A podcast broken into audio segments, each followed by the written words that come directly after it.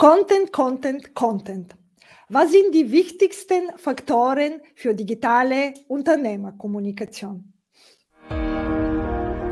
Espresso Talk bietet Unternehmerinnen online ein Podium zum Entdecken der digitalen Transformation mit Omni-Blick. Fremde Perspektiven und digitale Sichtweisen stehen in den nächsten 15 Minuten am Programm.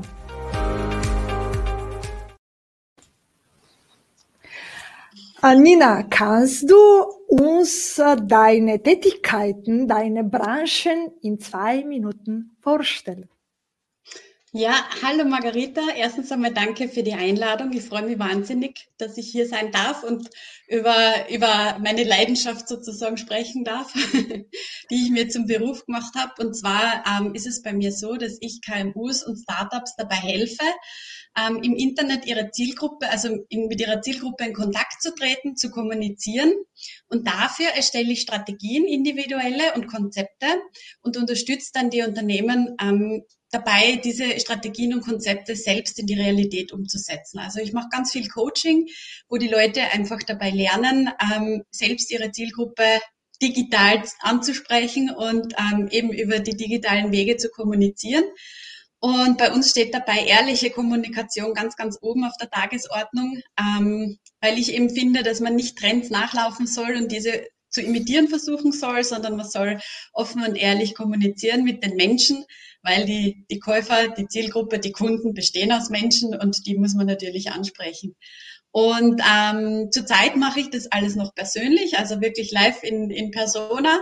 Ähm, ab kommenden Frühjahr wird es dafür aber eine Software geben. Wir sind nämlich gerade dabei zu entwickeln, mein, äh, sind gerade dabei, eine Software zu entwickeln, ähm, die meine ähm, Dienstleistung dann sozusagen digitalisieren wird. Also da wird es dann eine automatisierte Online-Strategieerstellung geben und einen digitalen Coach, der bei der Umsetzung hilft. Also ich mache mich sozusagen selbst obsolet.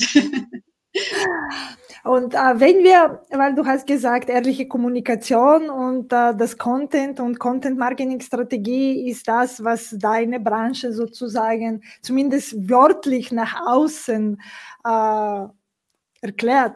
Äh, wie kann man sich, weil viele Leute, es ist etwas Ungreifbares, es ist etwas theoretisch Immateriales, äh, das, was dieses mhm. Branchen mit sich, obwohl dem Content am Endeffekt auch ein greifbares Ergebnis mit sich bringt. Aber was kann man sich unter diese Branche vorstellen? Kannst du es mit etwas anderes vergleichen, dass das vielleicht die Leute es kennen, äh, die das sich besser etwas vorstellen können, was heißt Inhalte, was heißt moderne Inhalte theoretisch im, heutzutage. Also ich, ich kann es ganz leicht erklären in Wahrheit. Also wenn wir jetzt zum Beispiel an die, an die Kommunikation im Internet selbst denken, es gibt ja verschiedene Kanäle, wo man das machen kann, zum Beispiel im Social Media, zum Beispiel über Newsletter, über eigene Website, wie auch immer.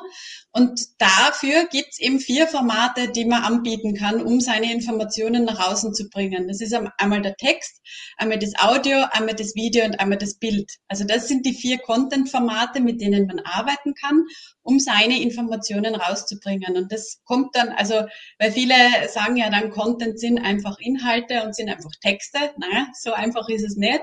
Es ist schon die Kombination aus alledem. Und die Frage ist halt, äh, was konsumieren denn die Menschen, die ich ansprechen möchte, am liebsten? Schauen die sich gerne Bilder an?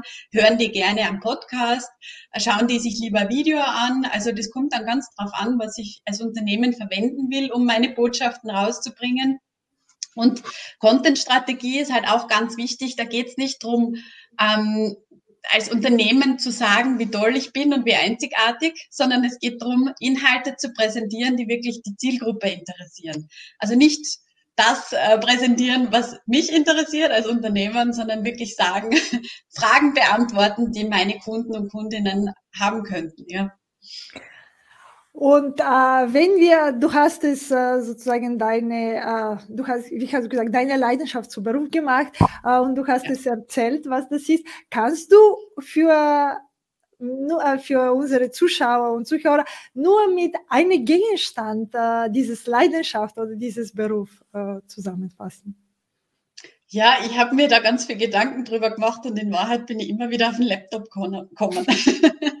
Weil ganz banal gesagt, also ich habe ja als, als reine Werbetexterin angefangen und habe dann aber gemerkt, also das war auch so mein Weg dann ins Internet, ähm, war einfach, weil ich gemerkt habe, ähm, ich kann noch viel, viel mehr Menschen erreichen, wenn ich einfach ins Internet eintauche und verstehe, wie das dort funktioniert.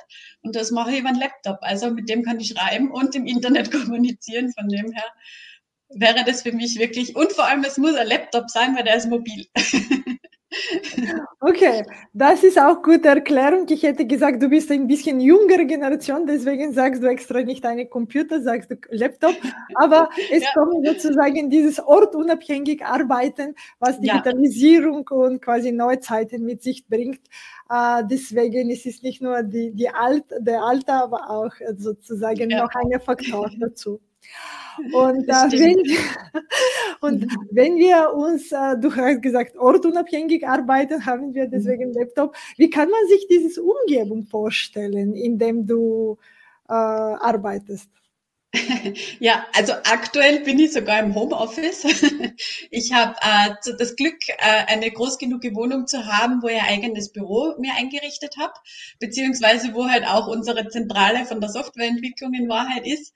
Ähm, ist aber so, ähm, ich habe, also warum ich jetzt so an die Wohnung gebunden bin, ist, weil ich vor kurzem einen äh, recht schwierigen Hund aus dem Tierschutz übernommen habe. Dem geht's besser, wenn man zu Hause arbeitet. ähm, aber davor war es tatsächlich so, dass ich ähm, immer daheim meinen Schreibtisch gehabt habe, als Basis sozusagen und sehr viel in Coworking Spaces unterwegs war, sehr viel auch, man hört die bin ja aus der Steiermark, wohne in Tirol, ähm, dort eben auch sehr oft einmal in die Steiermark gefahren bin, dann von dort aus einmal eine Woche gearbeitet habe, einfach die Verwandten wieder mal besuchen und so weiter. Und das ist ja das Praktische an meiner Arbeit. Erstens einmal, ich kann meine Arbeit überall hin mitnehmen.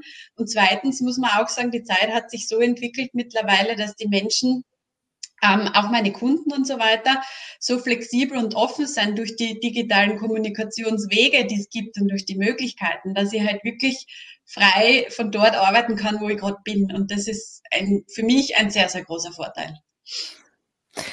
Und du hast gesagt, digitale Kommunikation, du bist in diese digitale Welt zu Hause, weil du produzierst digitale Content. Uh, was bedeutet für dich Digitalisierung, wenn du es mit Wörtern fassen kannst und mhm. zu dem anderen sozusagen? Ja, also was mir immer als erster auf der Zunge brennt, ist bei so einer Frage, ist das Thema Freiheit. Also ganz wirklich eben nicht nur diese Flexibilität von der Ortsunabhängigkeit, sondern eben auch, also seit ich begonnen habe, mich also selbstständig zu arbeiten, ist bei mir ganz ein großes Merkmal. Ich habe zum Beispiel Kunden weit über Österreich verstreut, äh, habe manche davon aber noch nie live getroffen. Also wir kommunizieren wirklich nur übers Internet sozusagen miteinander oder eben zum Glück auf digitalen Wege. Deswegen bedeutet das für mich eine große Freiheit, einfach weil ich viele Kooperationen schließen kann, ohne, ohne dass ich äh, immer vor Ort sein muss und somit eben auch bedeutet Digitalisierung für mich auch einen Teil, einfach äh, der Umwelt, die Umwelt ein bisschen zu entlasten. Gell? Okay, und wenn dieses, äh, wenn du dieses äh, quasi große Netzwerk oder sozusagen diese Möglichkeiten mit Freiheit verbindest, wo sind die wichtigsten Berührungspunkte äh, mit dem Digitalisierung, die du glaubst, dass du mhm. quasi nicht mehr verzichten kannst, weil du hast sicher sehr viele Berührungspunkte, aber ja, welche vielleicht ja. drei davon kannst du sagen, ich will von denen nichts mehr, ich will die nichts mehr verzichten, ja? Nicht mehr verzichten. Ja, also die Ortsunabhängigkeit auf alle Fälle. Ähm, eben auch diese, diese vernetzte Welt, kommunikationstechnisch einfach, dass Kommunikation auch über Kontinente hinweg einfach sehr einfach ist mittlerweile. Ähm, und was eben auch jetzt, gerade was uns dazu gebracht hat, auch unsere Software zu entwickeln, ist es einfach den Unternehmen leichter zu machen. Also es ist ähm, oft einmal hängt ein bisschen so, so eine graue Wolke über dieser Online-Kommunikation und dem Thema Online-Marketing. Es ist alles so unverständlich und schwer und ähm, jeder hat Angst, irgendwie anzufangen, weil es also ein Mysterium ist. Und das ist für mich ein ganz großer Punkt. Da ist ein Berührungspunkt eben auch, indem wir meine Dienstleistung digitalisieren, machen wir sie günstig zugänglich für Unternehmen, damit die sie wieder stabilisieren können auch, gell? damit die am Markt einfach einen stabilen Stand aufbauen können, dass sie die digitalen Vorteile nutzen können für sich und die Unternehmen und dass sie einfach zukunftsfähig werden. Und genau, das, das äh, erledigen wir gerade damit, dass wir meine Arbeit digitalisieren und das finde ich einfach extrem spannend und toll, dass man dann, dass man durch die Möglichkeiten, die wir technisch auch schon haben, mittlerweile sowas ganz leicht zur Verfügung stellen können. Und äh, wenn wir mit dem äh, Gedanken, ich meine, so diese Ortsunabhängigkeit und diese Freiheit und auch, äh, auch freie Kommunikation und zugängliche Kommunikation äh, für alle, äh, wenn wir in dem äh, Richtung oder in eine andere Richtung denken, wie wären die drei wichtigste Hashtag, die das äh, deine Branche, die das deine Tätigkeiten mhm. zusammenfassen können? Ähm, das wäre mal Hashtag der digitale Coach. Okay. Dann hätte ich den Hashtag, den habe ich in letzter Zeit oft verwendet, weil ich den grandios finde, was da für Beiträge kommen. Grow with us. Also lasst uns gemeinsam wachsen ähm, oder zusammenwachsen. und auch, was mir halt aktuell sehr beschäftigt und was halt, wo wir halt auch gerade reinwachsen, ist die Startup Company. Das heißt, Hashtag Startup Company, das ist einfach ein Thema, mit dem ich mir aktuell sehr auseinandersetze. Ähm, vor allem auch, weil ja unsere Software in Zukunft auch nicht nur KMUs helfen wird, sondern auch Startups, die einfach einen Schub verbrauchen am Anfang, eine Unterstützung brauchen und da werden wir, werden wir eingreifen und unser Wissen teilen sozusagen. Und äh, du hast es äh, schon gesagt mit Grow With Us, mit dem Hashtag, dass du zu dem interessanten Leser. Und ich denke, die Content ist auch Teil, was mit dem Hashtag zu tun hat. Und das ist dein Beruf. Kannst du in verständliche Wörter für alle, weil ich glaube, es gibt immer noch Leute, die sie nicht genau wissen, warum brauchen wir überhaupt Hashtag. Äh, ja. Wenn wir kommunizieren, äh, kannst du ihm eine verständliche Sprache erklären, warum die Hashtag wichtig sind und auch äh, warum theoretisch dieses Hashtag Grow with Us äh, zusammenwachsen, mhm. mehr Publikum äh, sozusagen ähm, magnetisieren kann, als vielleicht eine andere. Wo liegen quasi diese Unterschiede zwischen unterschiedlichen Hashtags? Also ja, zwischen unterschiedlichen, also ich würde zuerst einmal sogar anfangen zwischen Hashtag ja oder nein, äh, wo ich immer sage, es kommt ganz drauf an. Also Hashtag ist, ist sozusagen, hilft bei der Kategorisierung. Das heißt, ich kann meinen Beitrag, den ich erstelle oder meinen Post, je nachdem, ähm, einfach in eine Schublade zu einem gewissen Thema dazulegen. Und das ähm, auch die Auswahl zwischen guten und schlechten Hashtag passiert dann so, dass ich mir eigentlich im Vorfeld anschauen sollte, welche Art von Beiträgen, welche Inhalte werden zu gewissen Hashtags gepostet. Eben zu dem Grow with Us ähm, gibt es eben ganz viele Beiträge von innovativen Unternehmen, von Startups, von Jungunternehmen und so weiter, die einfach gemeinsam zusammengreifen und was, was bewegen wollen jetzt auch. Ähm, das habe ich mir natürlich im Vorfeld angeschaut, was gibt es da für Beiträge dazu? Und passen meine Beiträge überhaupt dazu, weil sonst macht es keinen Sinn. Also wenn ich jetzt zum Beispiel, blödes Beispiel, aber so versteht man es vielleicht leichter, unter dem Hashtag Grow With Us, ähm, weiß ich nicht, der Baumschule posten würde, natürlich, da wachsen auch die Bäume, aber das ist einfach am Sinn vorbeigegangen, weil da geht es eigentlich um ähm, Unternehmenswachstum und nicht um Bäumewachstum. Das heißt, wenn euch einen Hashtag im Kopf habt, den ihr gern verwenden würdet, googelt den einfach, sucht den auf eurer Plattform, wo ihr ihn einsetzen wollt und schaut mal, was gibt es dort für Beiträge dazu. Passen die zu meinem Thema? Behandeln die circa das gleiche Thema wie meiner oder sind wir da ganz daneben?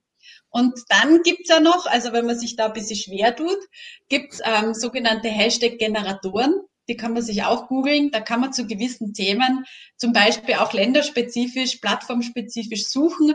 Ähm, welche Hashtags werden denn aktuell zu meinem Thema verwendet? Und da kann man sich ganz gut kategorisieren. Es ist nun mal heute so, viele Menschen suchen noch nach Hashtags beziehungsweise auf gewissen Plattformen, wenn man einen Suchbegriff eingibt. Ähm, wird man gefragt, will man nach Hashtags suchen oder nicht? Und eben Hashtag ist sozusagen eine Schublade auf der Plattform, die relevante Themen miteinander kombiniert oder eben miteinander zugänglich macht. Ja. Ich hoffe, das war verständlich. Ja, ich finde, genau, es ist kategorisieren und ich finde, die leichte Beispiel ist so wie in einer Bibliothek. Man kommt nicht in eine ja. Bibliothek und suchst äh, rumherum, ohne eine Ahnung zu haben. Es gibt es gewisse Zahlen und diese Zahlen ja. heißen Regalen und in dem Sinne ist es für mich dem Hashtag, man besitzt ein Regal äh, mit dem Hashtag und mit einer anderen ja. Regal, eine andere Hashtag oder baut man eine Bibliothek äh, in dem Sinne in unterschiedliche Räume. Und ich finde sozusagen diese Orientierung, äh, Maßnahme, diese Kategorisierung finde ich sehr ja. wichtig, weil es ist die Information ist so viel, äh, was nach außen kommt, muss man schon irgendwie zugänglicher und verständlicher mhm. kategorisieren können. Aber das ich habe ein. Gegenbeispiel mit den Bäumen, was mir zufällig jetzt eingefallen hat. Ich denke, es hätte es eine Startup gegeben, ich weiß nicht, ob es noch existiert, die haben Bäume verkauft, dass man quasi die Ökosystem, sozusagen die ökologische Fußabdruck verbessert. Und deswegen ah. glaube ich, bei denen auch irgendwo in Afrika und überall auf der Welt kann man sagen, so das und Bäume Platz. Das stimmt allerdings, ja hast recht, ja. Deswegen, vielleicht, es ist, es ist wieder eine Perspektive-Sache. Ja, ja, Genau. Deswegen habe ich ja gesagt, die normale Baumschule nicht. Startup ist wieder was anderes. Ja. Ähm, genau. Ich darf, nur, darf ich einen kleinen Tipp noch mitgeben. Ähm, wenn ihr vorhabt, Social Media Ads also Werbung zu schalten, keine Hashtags verwenden. Weil sonst zahlen wir dafür, also wir zahlen Klickbudget sonst dafür, dass wir jemanden wegschicken von unserem Beitrag und das wollen wir nicht. Aber das also, auch, deine Tipp ist auch im Twitter, okay, Twitter, aber auch im LinkedIn oder im Instagram, wo das Hashtag äh, so belastet sind als Social Media Plattformen, ja. dort keine Anzeigen mit Hashtag ist ein Tipp. Genau. Wenn ihr Anzeige raufschaltet, Hashtag rausnehmen. Genau, weil sonst schicke ich die Leute von meiner Anzeige weg über mhm. den Hashtag und habe aber bezahlt dafür. Und das ist dann eigentlich blöd, weil wir wollen ja die Leute zu uns holen und nicht, nicht wegschicken. Genau. Okay, das ist, das ist ein guter Tipp, weil ich denke, das vergisst man äh, sehr, sehr, so seh oft. Ich, sehe ich sehr oft, ja. Genau, weil wenn die Anzeige, wenn etwas schon gepostet ist und später die Anzeige, äh, man musste sozusagen unterscheiden, verändern oder nur für die Anzeige etwas erstellen. Und da sind genau. Grenzen, wo das schon einander. Feinheiten auch. das stimmt, ja. Ich sage ja. danke für dem, äh, diese, wie, wie war das, Grow With Us, äh, mit diesem inspirierenden, mit diesem inspirierenden Gesch äh, Gespräch. Äh, und es ist auch ein Geschäft, was das jetzt entsteht und es ist auch ein neues mhm. Geschäft, was das äh, Content äh, und auch so diese neue Technologie quasi in dem, ja, ja. in diese neue digitale Welt mit sich bringen. Danke. Genau. Ja, danke für die Einladung. Bis zum nächsten Mal. Wenn es wieder heißt Espresso Talk Omni Blick. Margarita Mischewa, deine digitale Mutmacherin. Apropos digital, für mehr Digitalisierung abonniere Online Podium.